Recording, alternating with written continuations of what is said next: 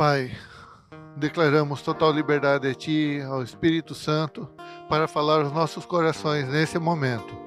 Declaramos total liberdade a Ti, Espírito Santo. Declaro sobre cada vida que está participando conosco nesse momento, que está ouvindo essa palavra. Eu declaro céus abertos, eu declaro é, corações totalmente sensíveis ao teu mover, ao teu querer, Senhor. Surpreenda-nos essa tarde, Senhor. Surpreenda-nos nesse dia, Pai. Declaro, Pai, o teu agir, o teu amor, a tua infinita bondade. Eu declaro saúde sobre cada vida, Pai.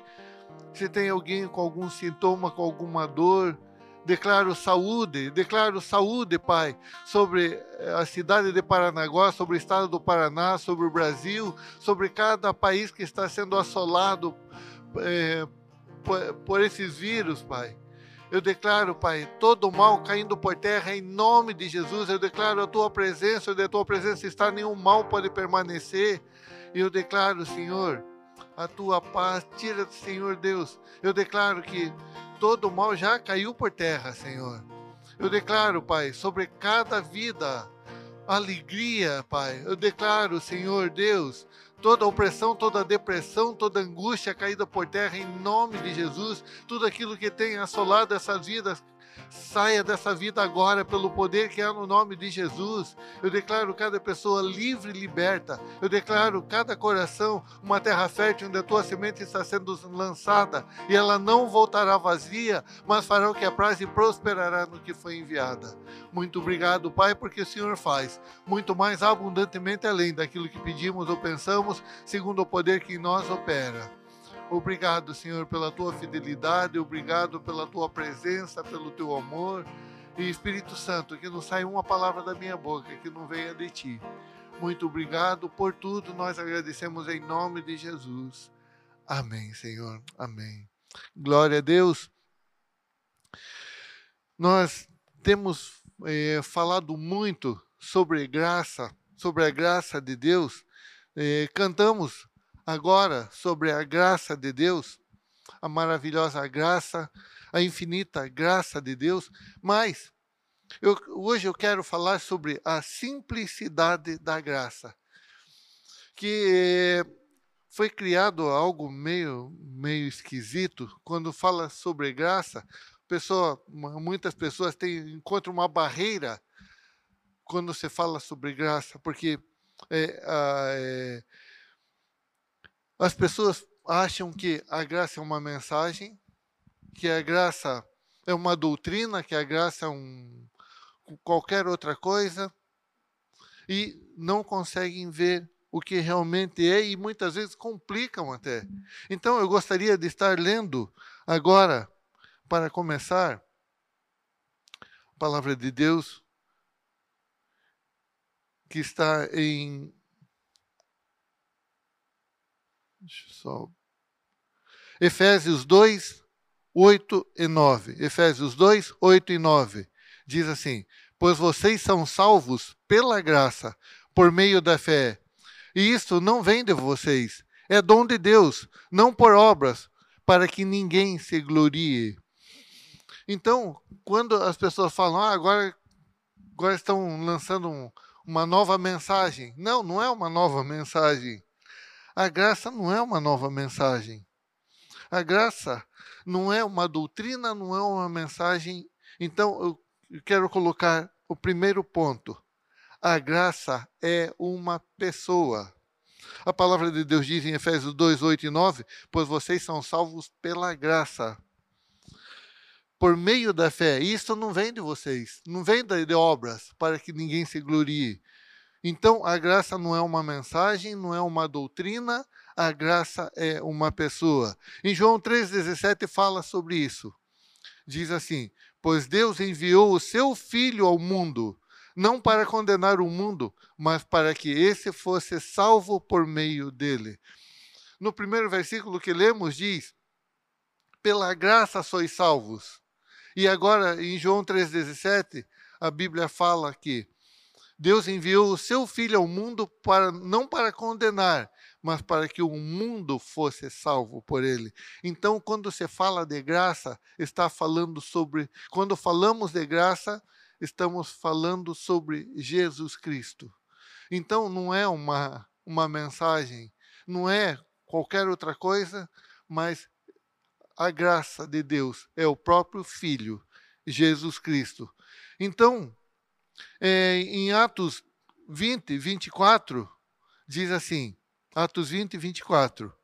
Todavia, não me importo, nem considero a minha vida de valor algum para mim mesmo, senão somente puder terminar a corrida e completar o ministério que o Senhor Jesus me confiou de testemunhar do Evangelho da graça de Deus. Do Evangelho da graça de Deus. Então, é, os quatro primeiros livros do Novo Testamento são os quatro evangelhos. E o que, que a palavra evangelho significa? A palavra, de, a palavra evangelho significa boas novas.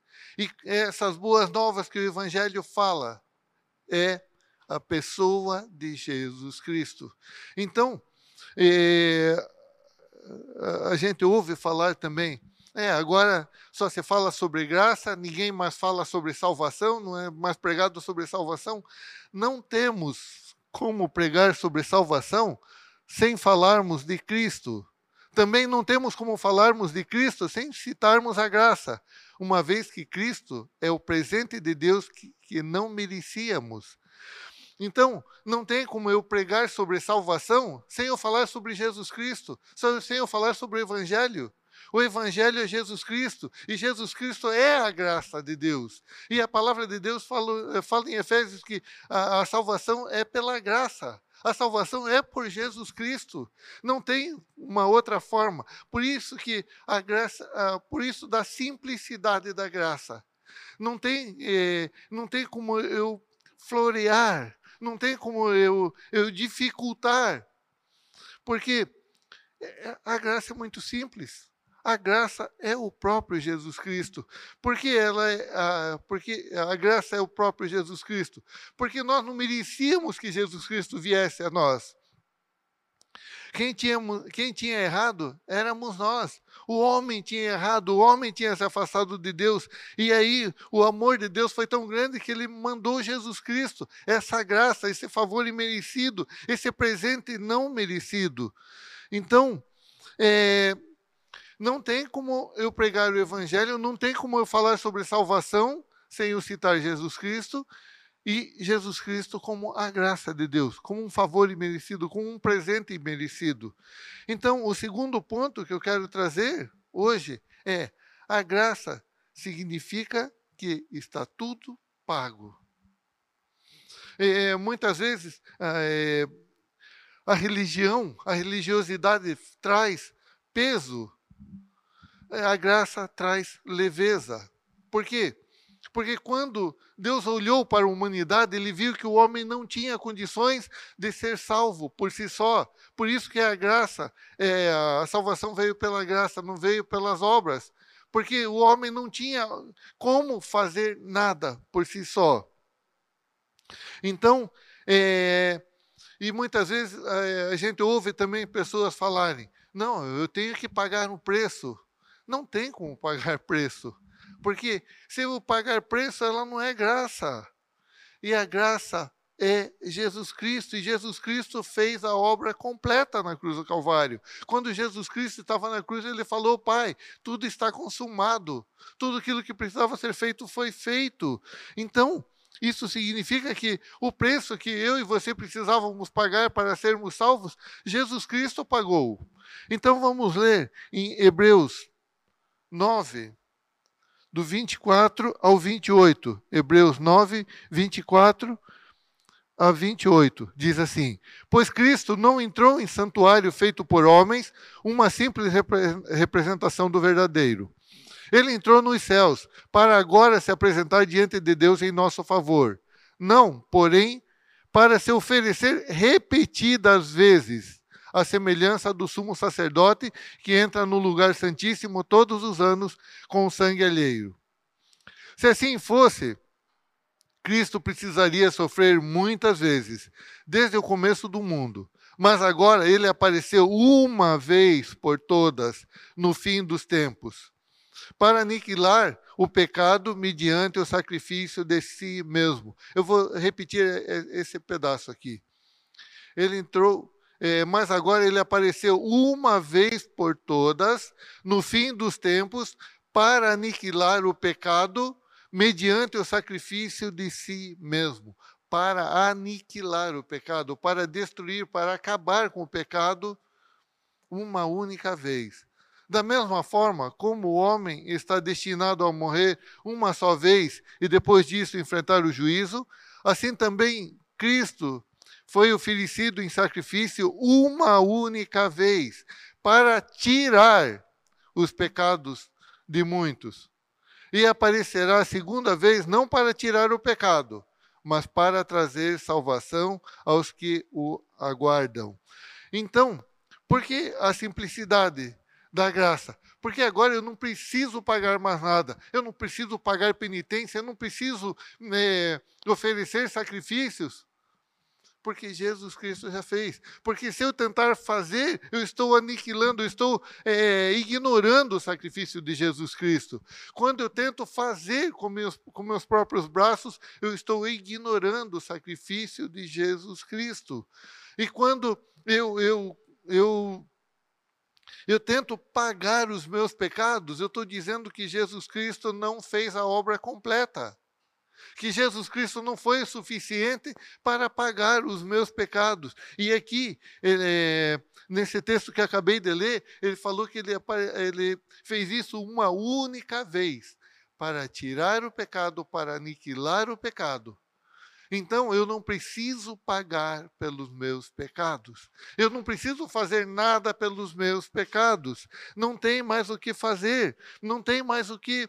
É, é, não tem peso mais nenhum para que eu, possa carregar. Romanos 5, do 8 ao 11, diz assim: Mas Deus demonstra seu amor por nós. Cristo morreu em nosso favor quando ainda éramos pecadores. Como muitos, como agora fomos. É, vou repetir. Mas Deus demonstra seu amor por nós. Cristo morreu em nosso favor quando ainda éramos pecadores. Como agora fomos justificados por seu sangue, muito mais ainda, por meio dele, seremos salvos da ira de, da ira de Deus. Se quando éramos inimigos de Deus, fomos reconciliados com ele mediante a morte de seu filho, quanto mais agora, tendo sido reconciliados, seremos salvos por sua vida. Não apenas isso, mas também nos gloriamos em Deus por meio de nosso Senhor Jesus Cristo, mediante quem recebemos agora a reconciliação. Algo interessante que me chama a atenção nesse texto diz assim, logo no começo, no 5:8. Mas Deus demonstra seu amor por nós, é, mas Deus demonstra seu amor por nós. Cristo morreu em nosso favor quando ainda, quando ainda éramos pecadores quando ainda éramos. Isso prova que já não somos mais. Se a palavra de Deus diz que ele provou o seu amor quando ainda éramos, e Cristo morreu por nós para tirarmos para tirar os nossos pecados e nos reconciliarmos e nos reconciliar com Deus, isso prova que isso já fez, já, já aconteceu, isso já foi feito, isso já aconteceu, Agora eu não preciso fazer mais nada. Então não existe mais peso sobre isso. Eu não posso me considerar mais pecador, porque Cristo já morreu por mim. Eu não posso é, carregar é, esse peso de pecador, porque senão eu estou chamando a palavra de Deus de mentirosa. Porque quando eu era pecador, Cristo morreu por mim. Quando eu ainda era pecador, ele manifestou o seu amor por mim. Então, agora reconciliados com Cristo, eu sou uma nova criação, eu sou uma nova vida, eu tenho uma nova vida, você tem uma nova vida. Você não precisa mais carregar esse peso sobre as suas costas. Romanos 5:19 diz assim: Logo assim como por meio da desobediência de um só de um só homem, muitos foram feitos pecadores. Presta atenção no que eu vou ler de novo. Logo, assim como por meio da desobediência de um só homem, muitos foram feitos feitos pecadores, assim também por meio da obediência de um único homem, muitos serão feitos justos. Você não foi, você não é pecador, você não foi pecador por causa dos teus pecados. Aqui diz: logo, assim como por meio da desobediência de um homem, muitos foram feitos pecadores. Por causa da desobediência de Adão, você foi feito pecador. Mas diz assim: assim também por meio da obediência, não é porque eu sou obediente, porque eu obedeço a palavra de Deus que agora eu sou justificado. Não, eu sou, eu fui justificado, eu fui eu me tornei justo por causa da obediência de Cristo. Então não tem nada a ver comigo. O pecado não entrou por causa. É, eu não me tornei pecador por causa dos meus pecados. Eu me tornei pecador por causa do pecado de Adão, mas por causa da obediência de Cristo Jesus eu, fui, eu me tornei justo, ele me justificou e eu passei a ser justo. A partir do momento que você crê que Jesus Cristo morreu por você, a partir do momento que você crê que Jesus Cristo fez a obra completa, você também é justo. 1 João 3,7. 1 João 3,7 diz assim: Filhinhos, oh, presta, oh, Presta muita atenção nisso aqui. Isso aqui é muito interessante. Olha o que diz: Filhinhos, não deixem que ninguém os engane. Não deixem que ninguém os engane. Aquele que pratica a justiça é justo, assim como ele é justo. A partir do momento que eu creio que Jesus Cristo é, me justificou, que ele, ele, ele, ele fez a obra completa, ele me tornou justo. E daí a palavra de Deus diz assim: filhinhos, não deixe que ninguém te engane. Não deixe que ninguém te chame de pecador. A partir do momento que você confessa Jesus Cristo, que você toma posse dessa justiça, você se torna justo. Então não aceite mais é, nenhuma palavra que venha dizer, não, quem é você? Quem é você para se tornar, para se considerar justo? Falou, eu por mim mesmo não, não seria ninguém. Mas acontece que Jesus Cristo morreu por mim. Jesus Cristo fez o sacrifício perfeito e agora eu sou justo em Cristo. Eu posso dizer que eu sou justo em Cristo. Você pode dizer que você é justo em Cristo a partir do momento que você crer nesta palavra, que você tomar posse dessa palavra. Então não deixe que ninguém te engane. Não deixe que a religião te engane que você precisa fazer isso, que você precisa pagar aquilo, que você precisa é, levar nos seus braços, que você precisa é, obedecer. Ah, então eu não preciso obedecer a palavra? Não da forma que você pensa, não da forma que o mundo coloca. A obediência é algo natural. A obediência é você crer na palavra e aquilo ser tão normal, tão natural na tua vida, que você pratica sem se preocupar em obedecer. Você apenas pratica. E essa prática passa a ser uma obediência natural. É dessa obediência que, que, que, que eu e você, é essa obediência que eu e você precisamos fazer. É dessa forma que eu e você precisamos agir. Então, não é na minha obediência que eu vou conseguir alguma coisa. Foi na obediência de Cristo que eu fui é, reconciliado com Deus, que eu me tornei filho, que eu passei a ser justo através da obra perfeita de Jesus Cristo. Quando nós, é, quando nós declaramos pecadores, quando nos declaramos pecadores, não estamos sendo humildes, mas orgulhosos porque não estamos aceitando o presente de Deus. Quando eu e você diz, dizemos assim, não, eu sou um simples pecador, não, isso não é humilhar, isso daí não é ser humilde, isso é ser orgulhoso. Por que orgulhoso? Porque Jesus Cristo veio, se tornou homem, é, ele nos serviu, dando a sua vida por nós, derramando o seu sangue para nos purificar de todo o pecado. E ele fez isso uma vez só, e ele tirou o pecado. E a partir do momento que eu digo que eu sou pecador, eu estou dizendo que eu não aceitei o sacrifício de Jesus Cristo. Eu estou sendo orgulhoso e não humilde. É uma falsa humildade. Essa humildade é colocada por Satanás. Por quê? Porque ele, tá, ele tenta provar que Jesus Cristo não fez aquilo que ele disse que faria. Ele tenta provar que a Bíblia é mentirosa. E se a Bíblia diz que você é justo, que os teus pecados já foram perdoados, que os teus pecados já foram arrancados de você, já foi aniquilado, já foi tirado, isso é verdade. Se a Bíblia diz que agora você é justo, que é para você não deixar ser enganado por mais ninguém, não deixe ser enganado por mais ninguém. Você é justo, você é santo, você é o filho de Deus. Então, não venha com falsa, não deixe o diabo trazer falsa humildade ao teu coração. Quem sou eu para ser para não me considerar pecador? Se eu falo isso, eu aniquilo o sacrifício de Jesus Cristo. Estou chamando Jesus Cristo de mentiroso. Eu estou chamando Deus de incapaz, que Deus não foi capaz de mandar alguém que tirasse o pecado do mundo como ele tinha prometido.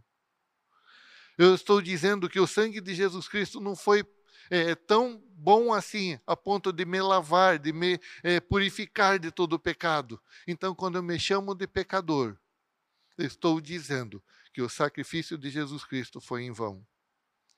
E quando eu me chamo, quando eu me considero justo, ah, mas quem sou eu para me considerar justo? Eu estou declarando aquilo que a palavra de Deus diz a meu respeito. Estou dizendo que através de Cristo eu, ele me justificou. E por causa da, da obra perfeita de Jesus Cristo na cruz do Calvário, me justificando, me tornando justo, agora eu sou justo em Cristo Jesus. Isso é humildade, que não dependo de mim, eu dependo de Cristo. Cristo sem mim, ele continua sendo filho de Deus. Eu sem Cristo, eu sou menos que nada. Você sem Cristo é menos que nada. Então nós precisamos de Cristo, nós precisamos dessa graça. Por isso que a graça é tão simples. Basta que eu creia nela. Basta que eu creia que tudo isso já aconteceu, que Jesus Cristo já veio, que Jesus Cristo já morreu, que o sangue dele já me purificou de todo o pecado, que a obra foi perfeita, que a obra foi completa, que agora eu sou justo. E isso é graça, isso é um favor imerecido. Era algo que eu e você não merecíamos, mas esse amor foi tremendo, esse amor foi demais a ponto de passar por cima de todos os meus pecados, de passar por cima de todos os teus pecados, ele olhar apenas para você como filho amado, querendo que você se considere como filho amado. Então, não existe mais peso sobre isso. Porque quando ele resolveu fazer isso, nós não tínhamos como pagar por isso. Então não tente pagar os teus pecados. Não tente se sacrificar para pagar pecado, para né, tire toda a condenação de cima dos teus ombros. Não, não tem mais isso. Não tente pagar por aquilo que você, por aquilo que já foi pago. Isso é pagar, é pagar duas vezes. E quando eu tento pagar algo que alguém já me pagou, eu não valorizei o pagamento feito anterior. Quando eu tento pagar por, pelos meus pecados, eu estou dizendo que Cristo não pagou por eles, ou ah, o preço que ele pagou foi muito pouco, então eu tenho que completar o pagamento. O perdão do pecado não é mérito, nem conquista. Ele é uma herança. O perdão dos meus e dos teus pecados não é uma conquista. Eu não conquistei sendo bonzinho. Eu não conquistei pelos meus méritos, porque eu, eu obedeci, então agora, porque eu pedi perdão, agora eu recebi o perdão. Não. Eu recebi o perdão antes mesmo de eu ter nascido. Você recebeu o perdão dos teus pecados mesmo antes de você ter nascido, porque os nossos pecados foram pagos lá na cruz do Calvário, em Cristo Jesus. Os nossos pecados foram pagos em, através do sangue de Cristo Jesus. Eu preciso crer que esse sacrifício foi feito. Eu preciso crer que agora eu não sou mais pecador. Eu preciso tomar posse dessa palavra. Em Apocalipse, Apocalipse 1, do 4 ao 6.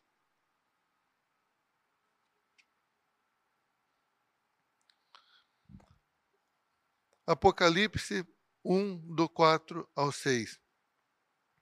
Então, só repetindo, o perdão do pecado não é mérito, nem conquista, ele é uma herança. Não se paga por herança, recebe-se, toma-se posse.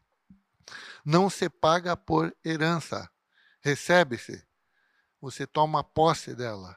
Então, isso é perdão dos pecados. Apocalipse 1, 4 a 6 diz assim: João às sete igrejas da província da Ásia.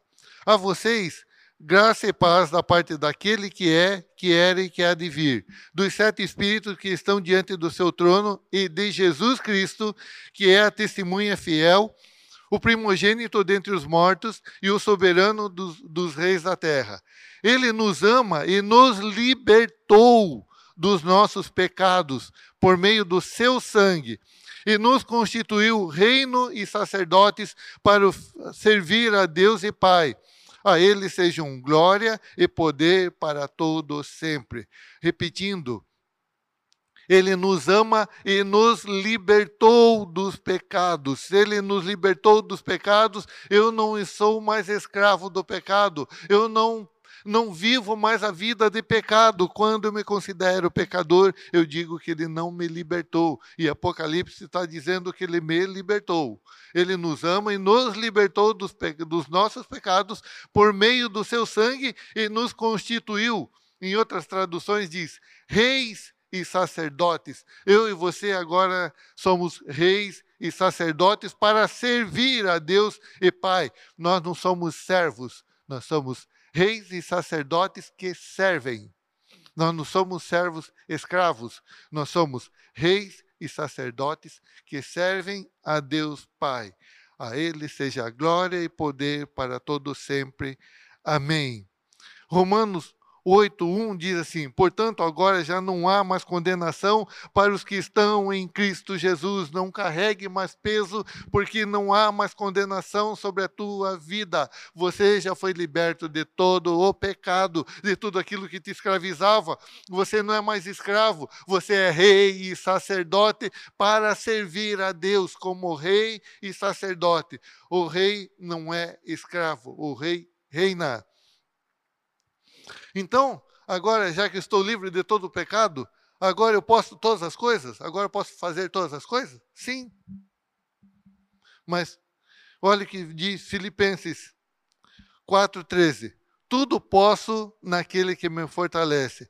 Em outra tradução diz assim: tudo posso em Cristo que me fortalece. Então eu posso pecar? Tudo posso em Cristo. Cristo peca? Fica aí uma pergunta. Então, agora, eh, já que eu estou livre, não sou mais pecador, então eu posso fazer tudo, tudo em Cristo. Tudo posso em Cristo que me fortalece. Você pode tudo aquilo que Cristo pode. Cristo peca, Cristo é, mente, Cristo trapaceia, Cristo é, rouba? Não. Então, olha que Romanos, eh, Romanos deixa muito claro. Até as pessoas dizem, agora a graça pode tudo. Eu posso tudo em Cristo. E olha que Romanos é, 6, 1 e 2 diz. Que diremos então? Continuaremos pecando para que a graça aumente? De maneira nenhuma. Nós, os que morremos para o pecado, como podemos continuar vivendo nele? A graça dá direito para o pecado? Não. Aqui está muito claro. Ah, você pode todas as coisas? Posso, em Cristo. É, agora eu posso viver pecando, já que eu não sou mais pecador. É, agora eu posso errar, porque os meus pecados já foram perdoados, já foram, eu já fui liberto do pecado. Então agora é, eu não preciso mais pedir perdão. Não, você já foi perdoado. Você tem que aceitar, tomar posse desse perdão. Então não é quando eu peço perdão, não. É, você tem que confessar, você tem que tomar posse dessa herança, que é, é aquilo que já foi feito na cruz do Calvário. E Romanos 6,1 é muito, muito direto nisso. Que diremos então? Continuaremos pecando para que a graça aumente? Então a graça não te dá motivos para pecar, não te dá liberdade para pecar. Isso que falam é mentira. De maneira nenhuma. Nós, os que morremos para o pecado, como podemos continuar vivendo nele? Agora, olha o que diz Judas 1,4. Olha o que diz Judas 1,4 pois certos homens, cuja condenação já está sentenciada há muito tempo, infiltram-se dissimuladamente no meio de vocês.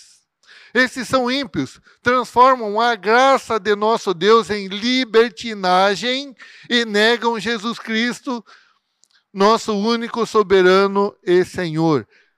Porque negam Jesus Cristo? Porque Jesus Cristo é a própria graça e a graça é é liberdade e não libertinagem.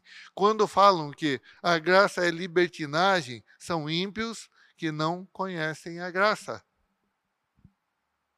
Quando eu não conheço a graça, eu torno, eu torno a liberdade em libertinagem. Quando eu não conheço Jesus Cristo, quando isso não é verdade em minha vida, eu torno, eh, a partir do momento que eu sei que os meus pecados já foram perdoados, eu acho que então eu posso fazer todas as coisas. Em Romanos diz que não. Eu tenho, eu posso todas as coisas, mas em Cristo. Se Cristo não faz, eu também não faço. É algo natural. E terceiro ponto, já que é tão simples assim, que você não precisa fazer nada. Que a graça não é uma mensagem, não é uma doutrina. A graça é uma pessoa. Então receba essa graça. Terceiro ponto é: receba esta graça.